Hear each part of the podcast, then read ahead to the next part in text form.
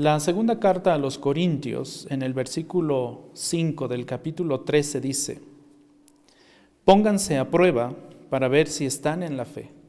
Examínense a sí mismos. Vamos a orar.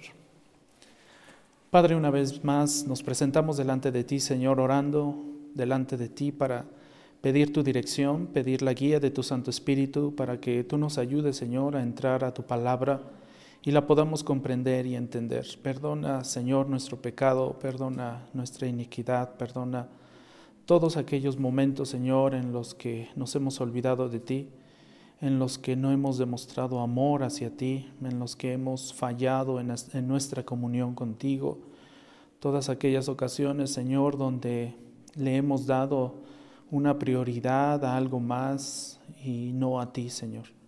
Perdona nuestro pecado ayúdanos, límpianos, y que la sangre preciosa de nuestro Señor y Salvador nos limpie de toda maldad, de toda injusticia en nuestro ser, Señor. Te lo rogamos en el nombre de Cristo Jesús. Amén. Pónganse a prueba para ver si están en la fe. Examínense a sí mismos. Son dos órdenes de Pablo. ¿Lo notan? No son opciones para el cristiano, no son opciones para el Hijo de Dios. Pablo dice claramente, pónganse, está ordenando. Examínense, es una orden también. Pónganse a prueba, examínense. Propósito, dice el versículo, para ver si están en la fe.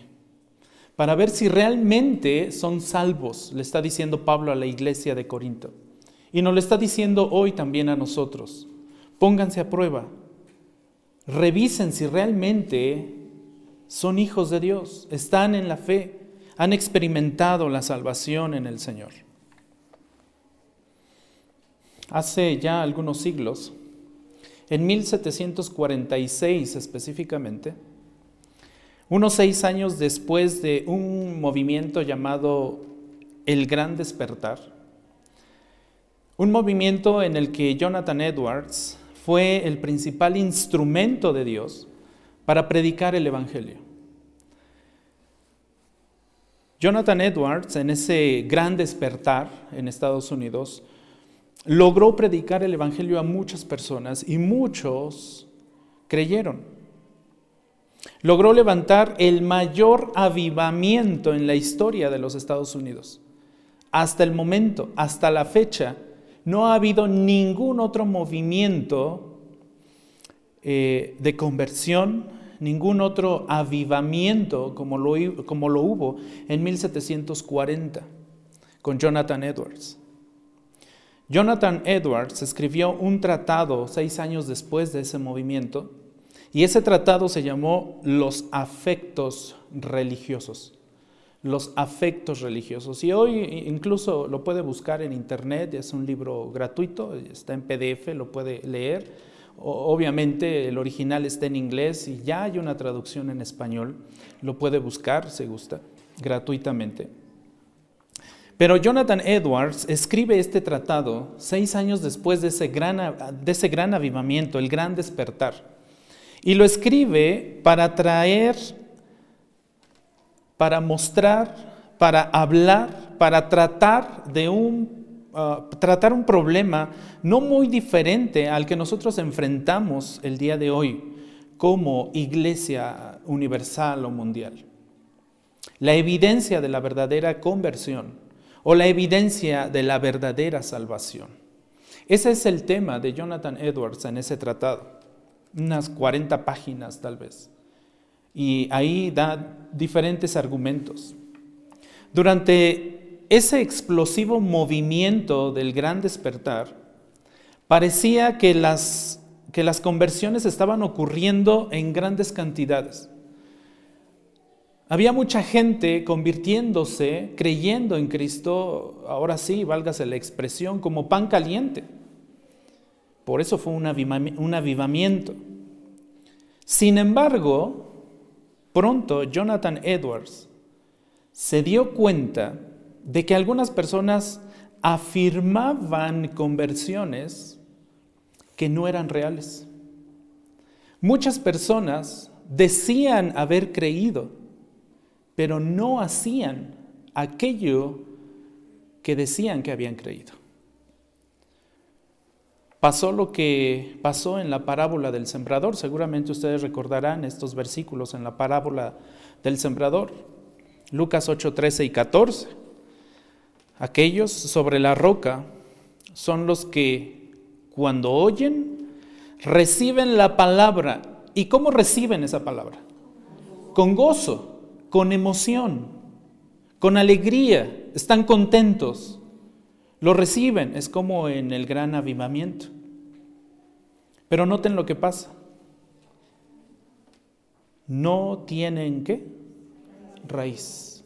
No tienen una raíz profunda. Creen por algún tiempo. Creen en un instante.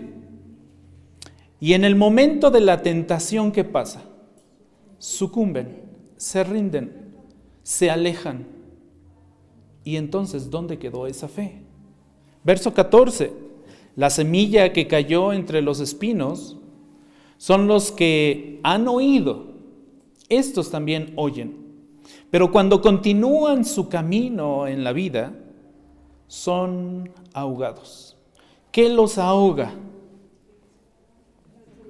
Las preocupaciones, las riquezas, los placeres de esta vida ¿Y cuál es el resultado? Su fruto no madura. En otras palabras, no son salvos.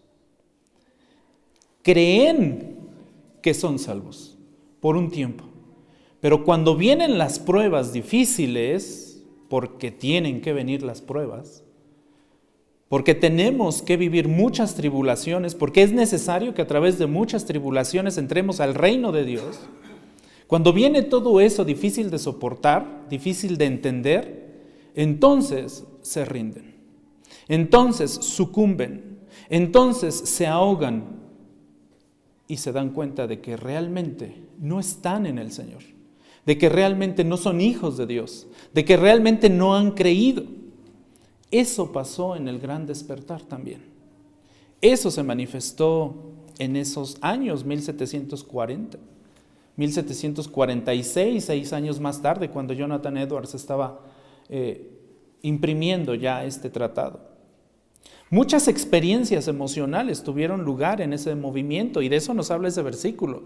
Reciben la palabra con gozo, con emoción.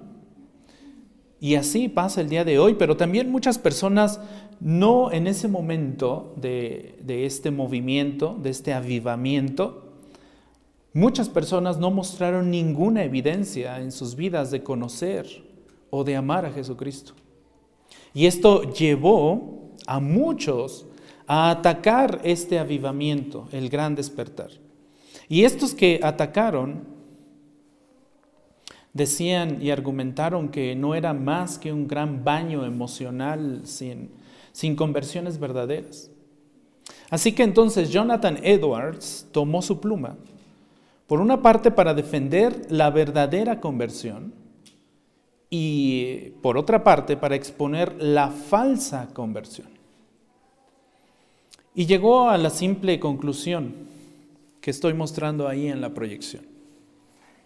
Jonathan Edwards dijo, la prueba suprema de una verdadera conversión son los afectos santos que no son otra cosa que un celo por las cosas santas y un anhelo de Dios y la santidad personal. A esta conclusión llega Jonathan Edwards. ¿Cómo podemos saber si el Espíritu Santo ha realizado una obra salvadora en nosotros? ¿Cómo podemos saber si somos salvos? ¿Cómo podemos saber y confirmar y tener la seguridad de que somos hijos de Dios? Jonathan Edwards también dijo lo siguiente, así como la evidencia principal de la vida es el movimiento, la evidencia principal de la gracia salvadora es que la práctica santa, la búsqueda de la santidad. Así como sabemos que alguien está vivo porque se mueve, porque respira, porque sus pulmones se mueven, así también podemos saber que alguien es verdaderamente salvo por la práctica de la santidad que busca. Dijo que la verdadera salvación siempre produce un cambio permanente de la naturaleza de un verdadero converso, en la naturaleza, en la esencia, en el ser de, de esa persona. Siempre va a haber un cambio permanente, radical no puede permanecer igual esa persona que ha creído, que ha logrado entender la fe en Cristo y se ha apropiado de ella y ha pedido al Señor que le salve, que se ha arrepentido de sus pecados, que ha reconocido sus pecados delante del Señor. Siempre que la santidad de vida, siempre que la santidad de vida no acompañe a la confesión de fe o a la confesión de conversión de una persona, debemos entender que esa persona no es cristiana. Otra vez lo repito, siempre que la santidad de vida no acompañe a la confesión de fe de una persona, debemos entender que esa persona no es cristiana. Muchos oyen, pero no hacen. No puede ser posible eso. La palabra de Dios nos llama a no ser oidores solamente, sino que hacedores. Las dos cosas van a la par. Confieso a Jesucristo, pero también mis acciones, también mis pensamientos, también mis formas de actuar cambian y van en el mismo nivel. En el mismo año en que se publicó el Tratado de Edwards, la oposición afirmó, aquellos que se le oponían, afirmaron que la única evidencia real de esa verdadera salvación era un sentimiento basado en una experiencia de conversión. ¿Les suena esto familiar? Hoy en la actualidad sigue vigente ese pensamiento. Aquellos que se, opusieron a Jonathan Edwards dijeron, no, la única evidencia válida es la experiencia que tuviste en algún momento de tu vida. Esa experiencia es una confirmación de tu salvación. Esa enseñanza introdujo ese, ese concepto que hasta nuestros días prevalece, pero, eh, pero es erróneo, está equivocado. Erróneo de que el verdadero estado espiritual de una persona es conocido o basado en una experiencia pasada, en lugar de una búsqueda presente de la santidad. Hoy, la búsqueda de la santidad sigue vigente, seguirá vigente. Por supuesto, Jonathan Edwards contradijo rotundamente esta enseñanza, esta noción, y dijo lo siguiente, la seguridad de salvación nunca nunca debe eh, disfrutarse sobre la base de una experiencia pasada. Hay necesidad de la obra presente, de la obra continua de quién? Del Espíritu Santo en dar seguridad. Es necesario que el Espíritu Santo siga actuando Actuó cuando nos llamó a la salvación. Actúa hoy ayudándonos a caminar en el Señor y seguirá actuando ayudándonos a limpiarnos de todo aquello que de lo que estamos sucios, de todos nuestros pecados, para llegar a la santidad. Sin santidad nadie verá a Dios, al Señor. De la misma forma, varios escritores del Nuevo Testamento, varios escritores del Nuevo Testamento, y de hecho nuestro Señor Jesucristo mismo, eh, a nuestro Señor Jesucristo mismo le preocupó este asunto de la verdadera salvación. De hecho, el apóstol Juan dedicó su primera carta a este tema. Toda la primera carta del apóstol Juan está dedicada a este tema. Casi cuando va concluyendo su carta en 1 de Juan 5:13, dice lo siguiente: Estas cosas, y estas cosas es todo lo que ya dijo en los capítulos anteriores, estas cosas les he escrito a ustedes, ¿para qué? A ustedes que creen en el nombre del Hijo de Dios, ¿para qué? Para que sepan que tienen qué?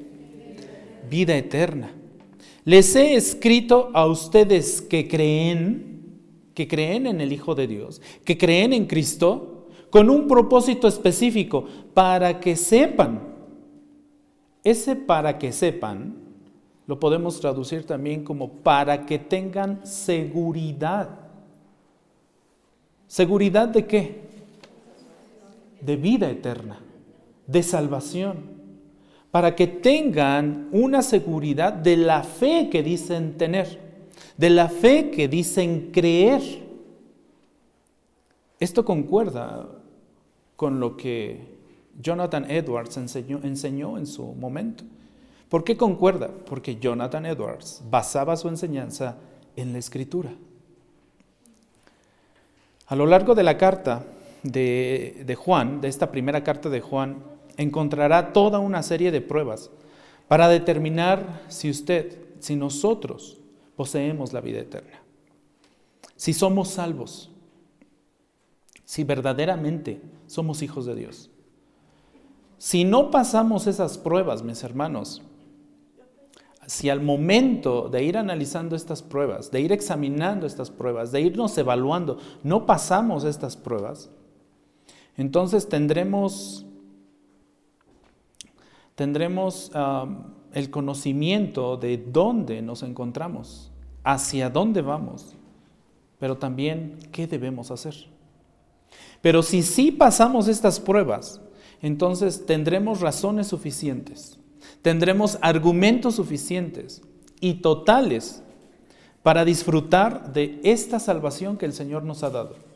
Una salvación que es eterna, una salvación que es segura, una salvación que cuando se entiende como el Señor nos la reveló y con todo lo que implica esa salvación que Dios nos dio a través de, su Hijo, porque de tal manera amó Dios al mundo que dio a su Hijo unigénito para que todo aquel que en Él cree no se pierda.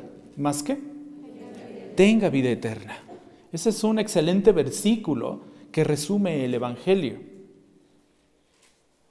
Veamos entonces cuál es la primera prueba vital, sumamente importante. La comunión con el Padre y con Cristo. Le puse ahí entre paréntesis, amor a Dios. También podríamos nombrarla así. El amor a Dios, la comunión con el Padre y con Cristo. Este es un elemento esencial de la verdadera salvación. Este es un elemento vital de la verdadera salvación. Aquí deberíamos iniciar nuestro examen, nuestra examinación el ponernos a prueba. Es la primera prueba que Juan presentó en su carta. Cuando vamos a la primera carta de Juan, en el capítulo 1, versículo 2 y 3, noten lo que dice. Y la vida se manifestó. ¿Quién era esa vida? Cristo. Él se manifestó, ¿cierto? No lo dice en su evangelio también. Así inicia su evangelio. Y la vida se manifestó. Nosotros la hemos visto y damos testimonio y les anunciamos a ustedes la vida eterna que estaba con el Padre y se manifestó a quienes? A nosotros. ¿De quién está hablando Juan? De Cristo. Cristo estaba con el Padre. En el principio era el verbo. Y el verbo era Dios. El verbo estaba con Dios se despojó de sí mismo, vino a esta tierra, encarnó, se hizo como uno de nosotros, pero sin pecado. Se despojó de sí mismo. Y note lo que dice el verso 3. Lo que hemos visto y oído, eso que hemos visto y oído, les proclamamos, les predicamos también a ustedes, dice Juan, con un propósito. Hay un propósito de por qué usted tiene que escuchar la palabra de Dios. Tiene que escuchar el verdadero evangelio y nos lo hace saber aquí Juan. Para que también ustedes, ¿qué? Tengan comunión con nosotros. Y termina Juan este versículo diciendo, y en verdad, en verdad, nuestra comunión es con quién? Con el Padre y con su Hijo Jesucristo. El propósito por el cual se predica la palabra de Dios es para que la iglesia llegue a entender esta comunión, llegue a entender la necesidad que hay de una relación personal, íntima con Dios, con el Padre, con el Hijo, con nuestro Señor Jesucristo. Podemos saber mucho, como veíamos en los elementos anteriores, podemos tener mucho conocimiento, podemos sabernos la Biblia de memoria. Yo quería por que eso sucediera en mi mente, pero cada vez me doy cuenta que a mi edad la vida ya no es fácil y ya no memorizo muchas cosas. Pero si entendemos el Evangelio y la verdad del Evangelio, el Señor nos ayuda. Obviamente, aquí en estos versículos de 1 de Juan 1, 2 y 3, obviamente Juan estaba refiriendo a una comunión sí terrenal con el Hijo, como lo hace ver en el versículo 2, la vida se manifestó, nosotros le hemos visto, damos testimonio y les anunciamos a ustedes la vida eterna que estaba con el Padre y se manifestó a nosotros. Lo vimos, lo palpamos, estuvimos con Él. Está hablando de una comunión y de una relación terrenal, ¿cierto? Pero enseguida en el versículo 3 cambia el énfasis. Ya no es tanto lo terrenal ahora. Ya no es tanto lo terrenal ahora.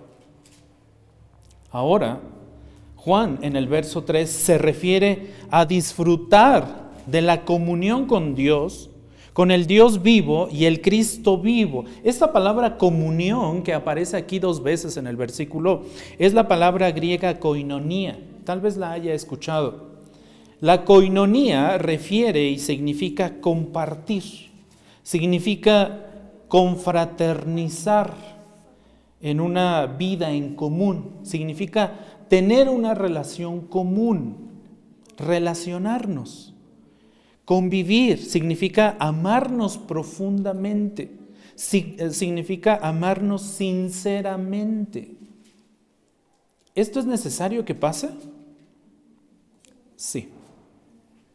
Porque la coinonía que nosotros tenemos como iglesia hace ocho días, eh, nuestro pastor Jesús Cano nos hacía un llamado, lo recuerdan en la predicación. Por favor, no se vayan. Tan luego termine el servicio, ¿lo recuerdan? Quédense tantito, platiquen con los hermanos, conózcanse. ¿Qué, está, qué estaba pidiendo nuestro pastor? Que tuviéramos comunión, que tuviéramos coinonía. Es necesario que la iglesia viva esa coinonía, es necesario que la iglesia viva esa comunión, porque es un reflejo de la comunión que existe entre los hijos de Dios y Dios.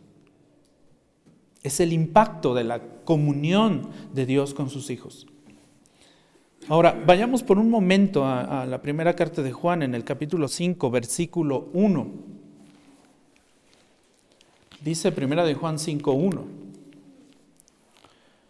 Todo aquel que cree que Jesús es el Cristo, es que nacido de Dios. Aquí encontramos otra evidencia, no la voy a tratar ahorita, esta es otra evidencia. En este versículo encontramos dos evidencias de la certeza de la salvación de una persona. La primera está en la primera parte que no subrayé y que no voy a tomar ahorita, la, la, estudiaremos más adelante, pero quiero tomar la segunda parte, la primera parte de la segunda parte. Es nacido de Dios, dice la primera parte, termina la primera parte, y enseguida dice, todo aquel que qué, que ama al Padre. Todo aquel que cree es nacido de Dios, pero también todo aquel que ama al Padre, ¿qué? Es nacido, eh, tantito, ya se me adelantaron tantito, ya se fueron a la consecuencia y al resultado. Pero estas son frases esa frase es nacido de Dios, sirve tanto para lo anterior como para lo que sigue. ¿Se dan cuenta?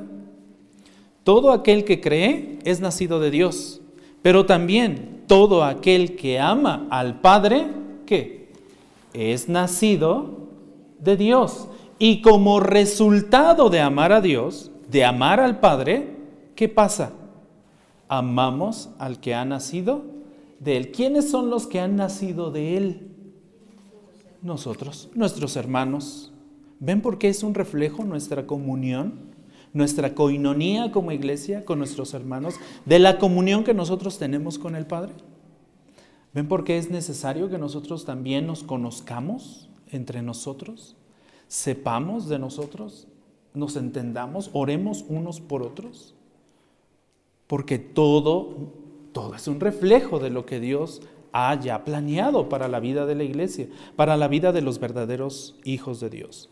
Todo aquel que ama al Padre, y aquí aparece e, este verbo amar. Este verbo amar viene del griego agapao o agape. Tal vez hayan escuchado esta palabra griega. Pero aquí en este versículo es agapao.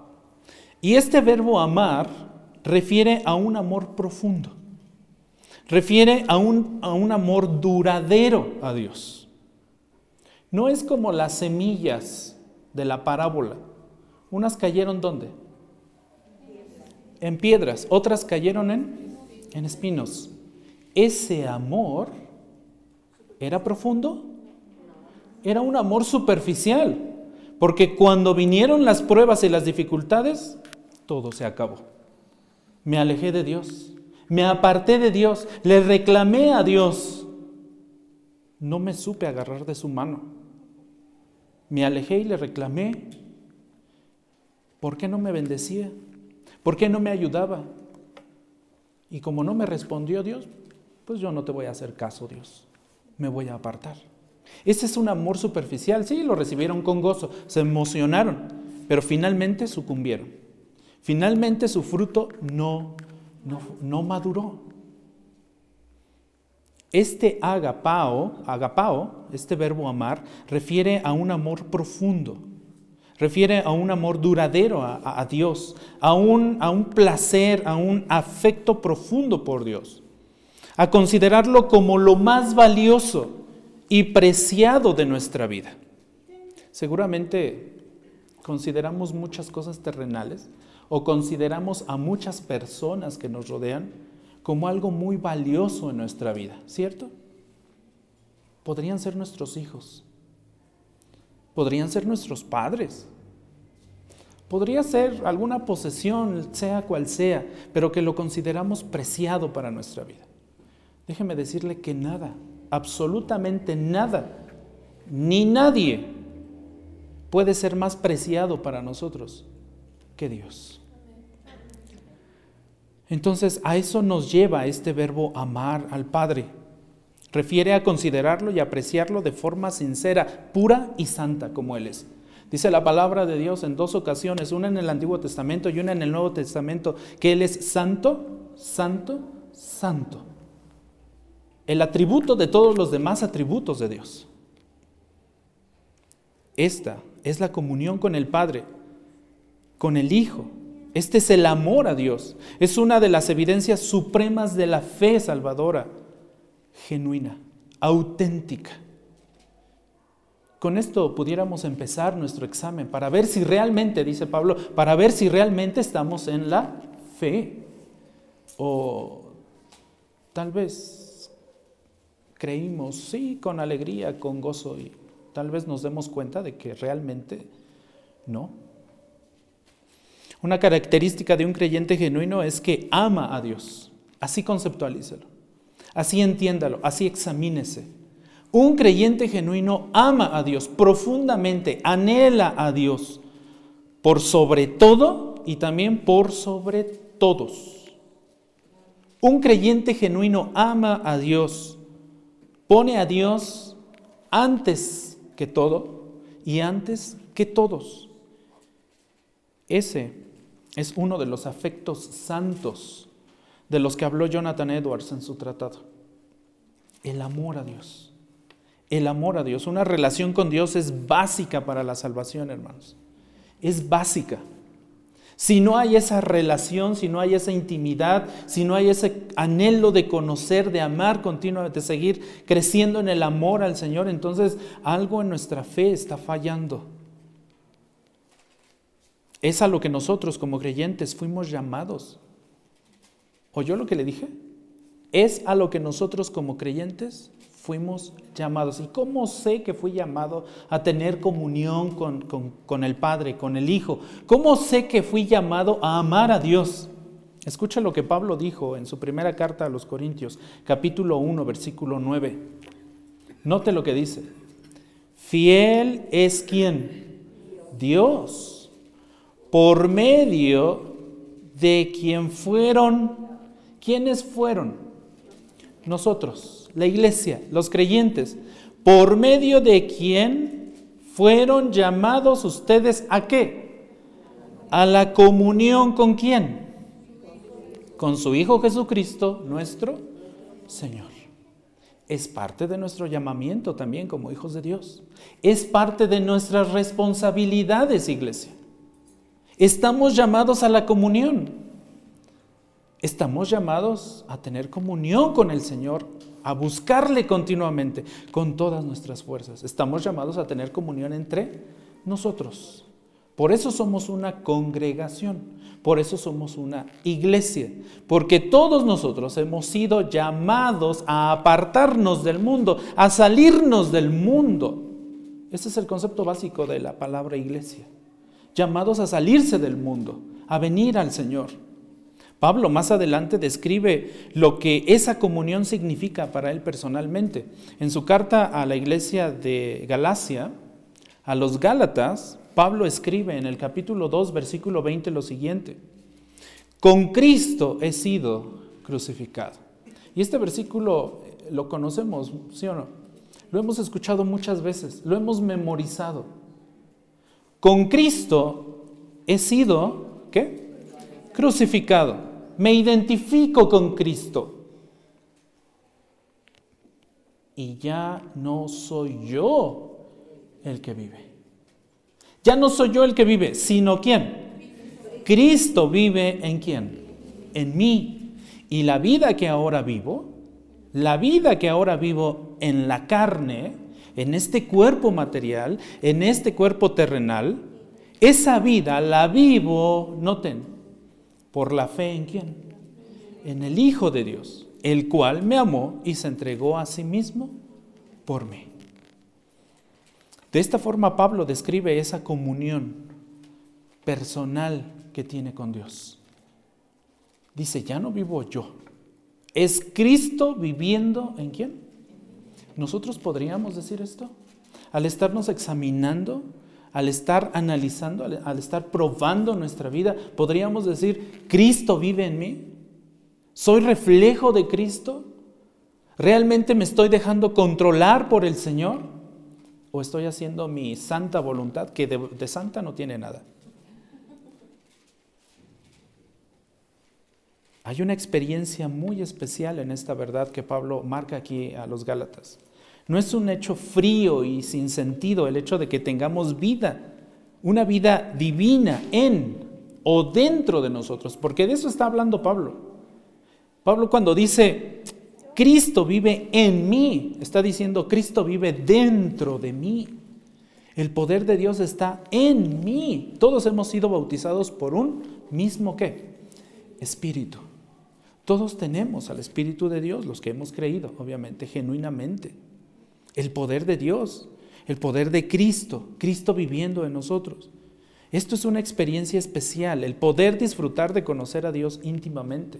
Y en este sentido, el nuevo hombre o la nueva identidad o la nueva naturaleza del creyente tiene el privilegio de que Cristo more en su interior, de que Cristo le capacite para poder, mm, poder vivir en Él, poder vivir para Él, poder andar en una eh, como dice Pablo en su carta a los Romanos en el capítulo 6, versículo 4, para poder andar en una novedad de vida. Creo que Reina Valera dice vida nueva. Para que podamos andar en esa vida nueva, en esa vida diferente a lo que éramos. Si nosotros podemos vivir de forma diferente a lo que éramos, entonces podemos confirmar que Cristo vive en nosotros. Y podemos decir como Pablo dijo, Cristo vive en mí. Y la vida que vivo hoy terrenalmente en este cuerpo, a pesar de todo y a pesar de muchos problemas y a pesar de todas las tentaciones que me puedan venir y todas las pruebas que pueda pasar, esa vida la vivo en Cristo, en la fe, por la fe en el Hijo de Dios. ¿Lo nota? Es sumamente importante esto. También Jesús dio a entender esto cuando dijo allá en el Evangelio de Juan, es la misma enseñanza de Jesús. La mismita enseñanza de Jesús. Juan 10:10 10 dice lo siguiente. El ladrón solo viene para robar, matar y qué más? Destruir. Pero yo he venido, y ese yo refiere a Cristo. Yo he venido para que tengan qué? Vida. Pero no se quedó hasta ahí. Esa vida tiene una característica. Para que la tengan en qué? En abundancia. Para que la tengan en abundancia, iglesia. Si Él hubiera dicho solamente, yo he venido para que tengan vida así, a secas, imaginen que ese versículo no tiene la segunda parte. Imagínense que ahí termina. Yo he venido para que tengan vida. Punto. Ahí se acabó el versículo. Si ahí acabara el versículo, entonces podríamos decir que se refería a una mera provisión misericordiosa de vida eterna. Nada más a ese don de la vida eterna. Hasta ahí llegaría. Pero no.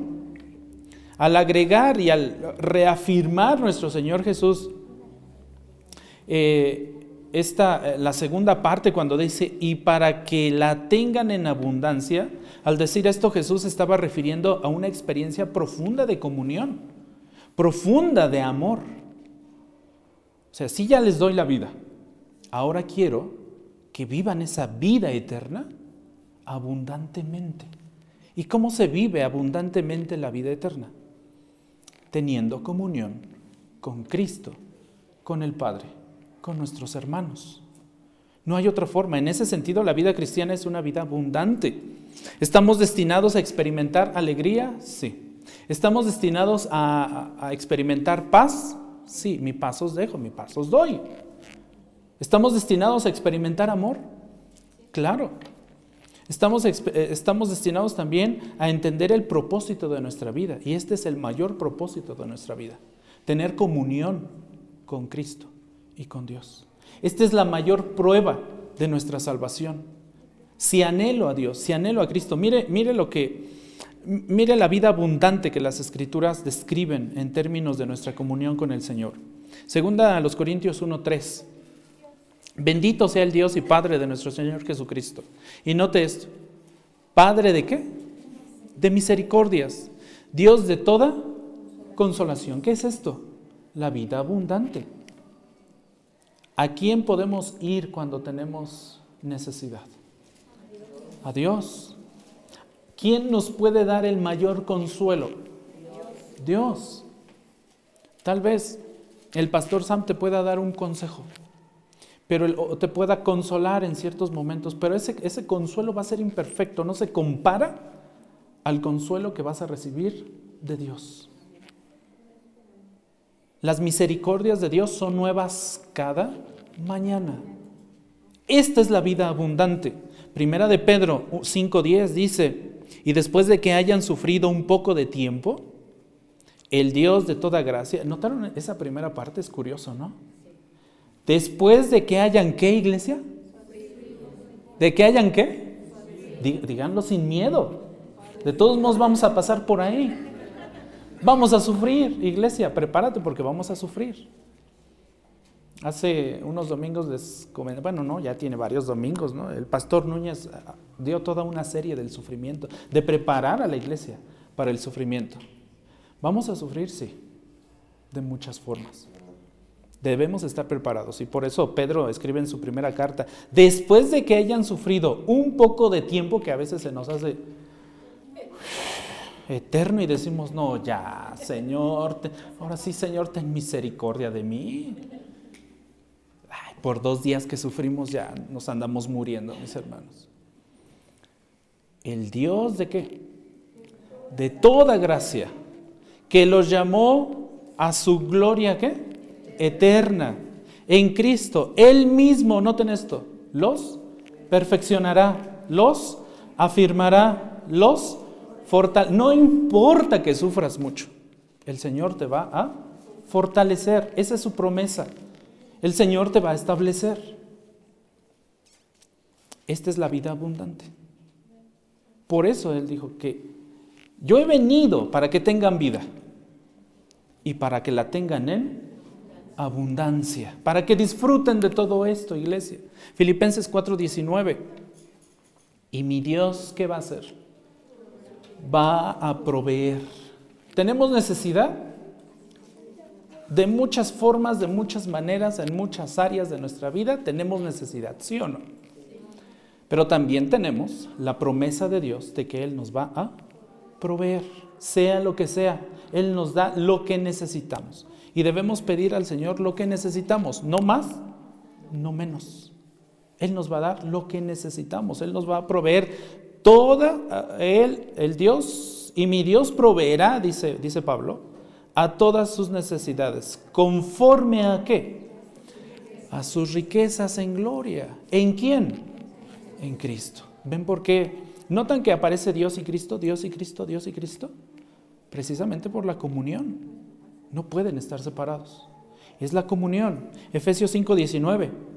Hablen, dice, hablen entre ustedes ¿cómo? Con salmos, con himnos, con cantos ¿qué? espirituales. Canten, alaben, adoren al Señor. ¿Cómo? De corazón, con un corazón sincero. El Señor busca verdaderos adoradores, aquellos que le adoren en espíritu y en verdad. Eso es necesario. Este es el Dios que nos guía a hablarnos unos a otros de forma espiritual. Romanos 8:15 pues ustedes no han recibido un espíritu de esclavitud. ¿Noten eso? Ustedes, iglesia, no han recibido un espíritu de esclavitud para volver otra vez al temor, para que tengan miedo. Ustedes ya no tienen ese espíritu, han sido liberados. Hoy tienen el espíritu de Dios. Noten, han recibido un espíritu de qué? Adopción. ¿Cuál es ese espíritu que nos ha sido dado?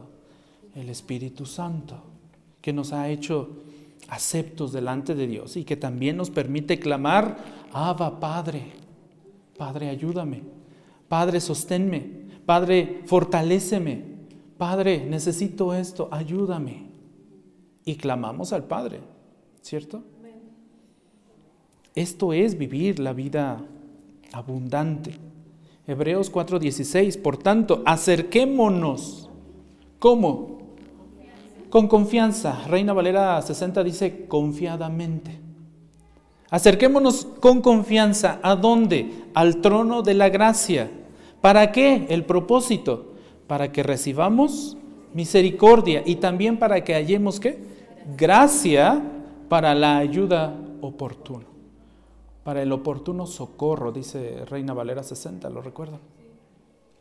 Confiadamente vayamos delante del Señor cuando estemos en necesidad. ¿Necesitamos misericordia de Él? Sí, necesitamos gracia. Sí, Él nos va a proveer de acuerdo a su abundante gloria. Él nos va a ayudar. Él mismo nos ha enriquecido de forma muy, muy especial y nuestra comunión con Él es la vida abundante que experimentamos, que podemos experimentar. Pero considera también lo que, lo que dijo Pablo en su carta a los romanos. Note esto, versículo 8, versículo 7. ¿Qué dije? Versículo 8, versículo 7. Capítulo 8, versículo 7. ¿Me ayudan a leerlo fuerte? ¿Qué dice? Una, dos, tres. La mente puesta en la carne es enemiga de Dios, porque no se sujeta a la ley de Dios, pues ni siquiera puede hacerlo. La mente puesta en la carne es enemiga de Dios, porque no se sujeta a la ley de Dios, pues ni siquiera puede hacerlo. ¿Qué significa esto? Que si la mente, que si el corazón de un hombre está puesto en la carne, se constituye ¿qué? Enemigo de Dios. Si mi objetivo de vida está en esta carne, en esto terrenal que va a perecer, si mi objetivo de vida es cualquiera menos Dios, menos mi comunión con Dios, entonces me constituyo oficialmente un enemigo de quién. Y horrenda cosa es caer en manos de un Dios vivo. Por eso es tan vital esta comunión que debemos tener con Dios y con Cristo, este amor que debemos mostrar hacia Él. Si la naturaleza y mentalidad pecaminosa, si los malos deseos, si la mala manera de pensar, si las malas intenciones están presentes en nuestra mente, en nuestro corazón, en nuestro ser, no hay base, iglesia, no hay razón para asumir la presencia de la fe salvadora en nosotros. Si todo eso está presente en nuestro ser, no hay razón de decir que somos hijos de Dios. No podemos decir que somos hijos de Dios si eso está presente en nosotros. Aquellos que son verdaderamente salvos aman a Dios, pero aquellos que no son verdaderamente salvos resisten a Dios, se rebelan contra Dios, se constituyen ¿qué? Enemigos de Dios. Nada de lo que sea Dios les, les llama la atención. Se rebelan contra Él, contra su soberanía. Eh, internamente son rebeldes hacia Dios. Su plan soberano lo hacen a un lado. Si Dios tiene un plan A, híjole, somos finos para salirnos de ese plan A e irnos al plan B. Es que el plan A no me está gustando mucho, Señor, como que, híjole, no te estás tardando mucho, Señor, imagínate. 25 años para darme un hijo. ¿Recuerdan a Abraham? 25 años se desesperó Sara, ¿la recuerdan? Y así nos pasa muchas veces. No nos queremos amoldar, no queremos aceptar la soberanía de Dios en cuanto a sus tiempos. Sus tiempos, hermanos, tengan la seguridad de que los tiempos de Dios siempre son perfectos. Se tarde lo que se tarde. Se tarde, aunque muchos dicen que ya se tardó en venir, en regresar por su iglesia, no se ha tardado. Más bien, agradezcamos que todavía tenemos este periodo de gracia para que aquellos que no han creído puedan creer, puedan rendirse delante del Señor y puedan entender el Evangelio. La persona regenerada está dispuesta a amar al Señor con todo su corazón, con toda su alma, con toda su fuerza, con toda su mente. ¿Le suena esto? Esto fue lo que contestó el buen samaritano. Seguramente recuerdan esa historia, ¿no? En Lucas 10, 27, respondiendo el buen samaritano, dijo, amarás al Señor tu Dios. ¿Cómo? Con todo. ¿Con todo qué? Tu corazón, con toda tu alma, con toda tu fuerza y también con toda tu mente. En otras palabras, con todo tu ser. Todo tu ser debe estar rendido buscando al Señor. Si haces eso, puedes tener una certeza de que eres hijo de Dios. Puedes tener una seguridad de que estás en la fe verdadera. Pruébense a sí mismos, dice Pablo, para ver si están, ¿dónde? En la fe. Esta es una prueba irrefutable. El deleite de una persona salva y regenerada está en las infinitas excelencias de Dios. Dios es el primer y es el más alto afecto de un alma renovada de un alma transformada, de un alma de un ser, de un ser humano, de una mujer, de un hombre que ha venido a la salvación en Cristo. En Cristo. Dios no se convierte en su principal Perdón, Dios se convierte en su principal felicidad. Dios se convierte en su principal propósito, en su principal objetivo, en su principal fuente de gozo, en su principal fuente de satisfacción. Esa persona que ha sido llamada a la salvación busca a Dios y tiene sed del Dios vivo. Así también nos lo hacen saber los, los, salmos. En el Salmo 42, versículo 1 y 2, nosotros encontramos como el siervo anhela. ¿Qué dice Reina Valera 60? Brahma. Como el siervo anhela las corrientes de agua, así suspira por ti, oh Dios, el alma mía. Este es anhelo por Dios. Esta es sed de Dios. Mi alma tiene que sed de Dios. El, el Salmo 63.1 también dice, oh Dios, tú eres mi Dios, te buscaré. ¿Y cómo va a ser ese buscar a Dios? Muchas veces nosotros nos afanamos en muchas otras cosas, ¿cierto? nos parecemos a una mujer. ¿A quién? A Marta. ¿Recuerdan a Marta? No hay ninguna Marta aquí, ¿verdad? ¿O sí? Ay, espero que no. La Marta de la Biblia, ¿eh? Muchas veces nosotros nos afanamos en muchas cosas, ¿sí o no? Menos en lo que de verdad deberíamos estar afanados. ¿Y en qué dice la palabra de Dios que debemos estar afanados? En buscar a Dios, en conocer a Dios. Mi alma tiene sed de ti, mi carne te anhela, te necesita. Así como necesitamos alimento, ¿no? Así como necesitamos agua. Así también necesitamos a Dios. El Salmo 73, 25 dice, ¿a quién tengo yo en los cielos? Sino a ti. Fuera de ti, nada que deseo. Podríamos decir también, fuera de ti, Señor, nada soy. Nada, absolutamente nada soy. Anhela mi alma, dice el Salmo 84.2, anhela mi alma y aún desea con ansias los atrios del Señor. El alma que busca al Señor desea estar con el Señor en comunión, en el servicio de la iglesia y lo busca continuamente. Ya quiero que llegue el domingo porque quiero estar delante de mi Señor. Quiero tener comunión con mis hermanos. Quiero crecer en conocimiento de su amor, de su gracia, de su misericordia. El Salmo 143, 6 dice, a ti extiendo mis manos, mi alma te anhela. Cuando nosotros llegamos a extender nuestras manos al Señor, cuando estamos cantando, cuando estamos alabando al Señor, sobre todo en la alabanza, seguramente lo han notado, algunos alzamos la mano. ¿Qué estamos expresando con eso? El anhelo por buscar al Señor, por servir al Señor, por adorar al Señor, al Señor.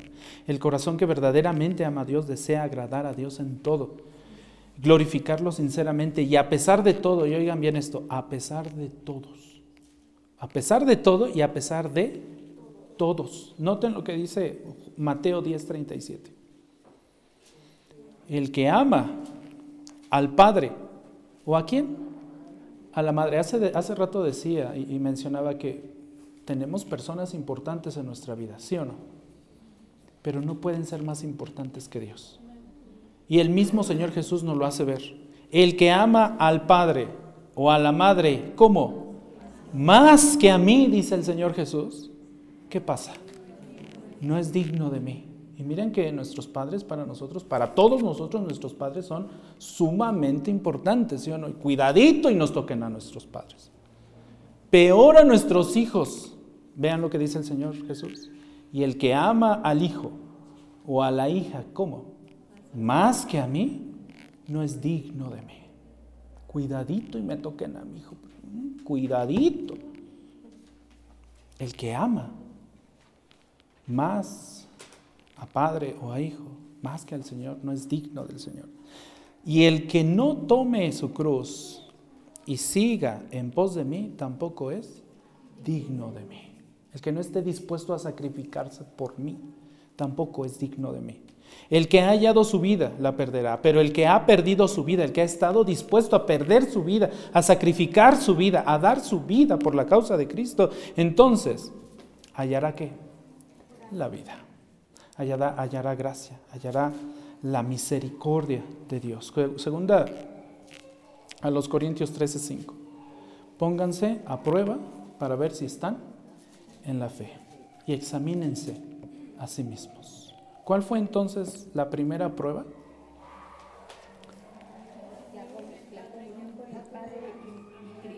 La comunión con el Padre y con Cristo, o el amor a Dios. Y yo creo que hasta ahí llegamos por el día de hoy, mis hermanos, porque ya llevo como dos horas. Solamente llevémonos a nuestra mente esto, estas preguntas. ¿Amamos a Dios? ¿Amamos su naturaleza? ¿Amamos su ser? ¿Amamos su gloria? ¿Amamos su nombre? ¿Amamos su reino? ¿Amamos su santidad? ¿Amamos su voluntad? ¿Amamos adorarlo? ¿Amamos alabarlo? ¿Amamos su palabra? Amamos tener comunión con el Padre, amamos tener comunión con Cristo, amamos estar ante su presencia, Anhelamos estar ante su presencia, amamos la comunión con Él en la oración, amamos el gozo de hablar con, con Dios, con el Dios vivo y verdadero.